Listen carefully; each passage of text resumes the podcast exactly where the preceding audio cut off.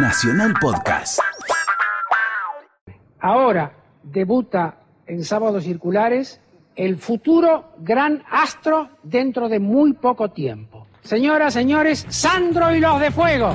La gente está reunida y el baile pronto va a empezar. Basta, basta con mi edad. Soy del 45. Basta ya, vieja bruja. Ay, cuánto. Pero si yo era chiquito, iba a la televisión y ya, ya estaba. Yo empecé de bebé.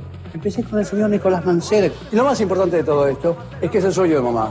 Cuando tuve que elegir el seudónimo artístico porque en aquella época se usaba, fue Santo. Roberto Sánchez nunca ocultó su edad. Nació en la maternidad Sardá el 19 de agosto de 1945 y haría historia como Sandro. Por siempre, Sandro de América. El chico de Valentín Alsina, el vecino de Lanús, el ídolo que empezó a cantar en la escuela el 9 de julio de 1957, cuando su maestra le pidió que hiciera una imitación de Elvis Presley. Y ensayé para hacer fonomímica. Yo no quería cantar, ¿no? Y eran los discos de pasta de 78. Entonces la cosa era que eran dos canciones. Bueno, va el primer tema y cuando el DJ que va a poner el segundo se le queda el disco se rompe. Y yo empecé a cantar a capela.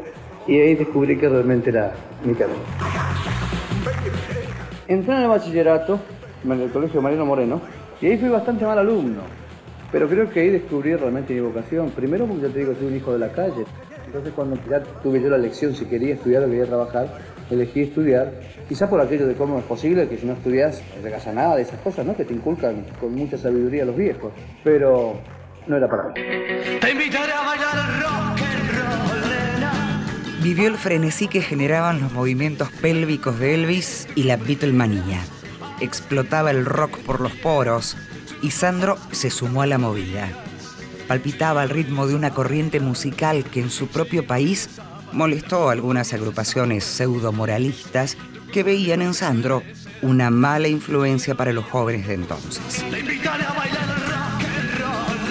La presentación de Sandro y los de Fuego en el programa Sábados Circulares, conducido por Pipo Mancera, fue el puntapié inicial de una carrera que lo llevaría fuera de las fronteras. El 11 de abril de 1970, el gitano llegaba al Madison Square Garden de New York.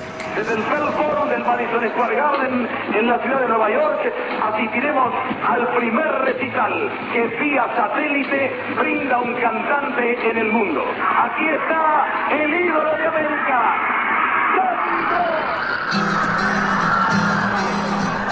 La prensa norteamericana llegó a decir que era el Tom Jones latino. Rosa, rosa, tan maravillosa, como blanca diosa, como flor hermosa, tu amor me condena a la dulce pena de sufrir. El Madison deliraba. Rosa, rosa, dame de tu boca esa furia loca que Cacho Fontana fue el elegido para presentar a Sandro aquel sábado de abril, mientras los norteamericanos seguían por televisión el lanzamiento del Apolo 13. Fui a presentar ese, ese espectáculo en Madison, que fue después de una entrega de premios que hizo Canal 9. Pues yo le digo a Romay, ¿quién va a presentarlo a Roberto? Y él me mira y me dice, vos. La popularidad de Sandro se mantuvo intacta hasta el día de su muerte. En una de tantas entrevistas periodísticas, le confesó a Antonio Carrizo que sus canciones podían cantarse con el ritmo del 2x4. Si escuchamos con detenimiento las primeras canciones que yo empecé a, a grabar, ya como Sandro solista, Sandro baladista, yo te las pongo en 2x4 y son unos tangos perfectos. Y Alfredo de Angelis, con la voz de Alberto Cuello, grabó Quiero llenarme de ti. quiero llenarme de ti. Sandro vivió 64 años. Llegó a fumar 80 cigarrillos por día desde los 13 años. Sus pulmones dijeron basta el 4 de enero de 2010.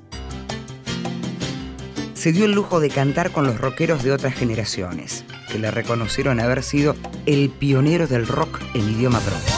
Pero yo me quedo bailando, bailando en la vereda. Sandro de América, un, mito hecho realidad. Las. Una producción de contenidos. Radio Nacional,